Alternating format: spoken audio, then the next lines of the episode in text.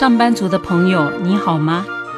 学历是一位上班族第一份工作很关键的入场券，但是这个文凭却无法保证你进入职场之后顺利发展。我见过很多会考试、从第一流的学校毕业的高材生，进入了人人羡慕的职场，便以为自己从此就属于人生的胜利组。残酷的是。学历是你仰赖这所学校历届的校友的整体表现所受到的社会评价，而事实上你自己其实还没有创造价值。上班族在步入职场之后，学历就成为一个过去式，放在人资部门的档案里，而后这个学历对你的绩效评量以及个人的评价其实不再重要。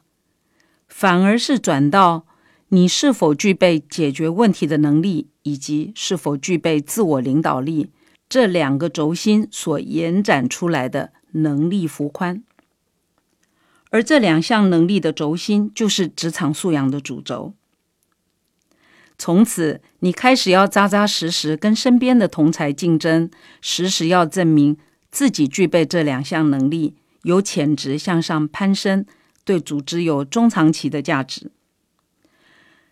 职场上的评量机制，并非有科学数据化的标准可以依循。即使是大机构的评量机制，最终还是由人所评分组成的判断。这个微妙的主管们的集体观点，左右着每一位上班族的职场命运，有时会让人无所适从。不知道自己是该多做还是少做，才能在参与升迁竞争时获得优胜。我认为上班族必须先接纳职场的情境，多数是没有标准答案的这个现实。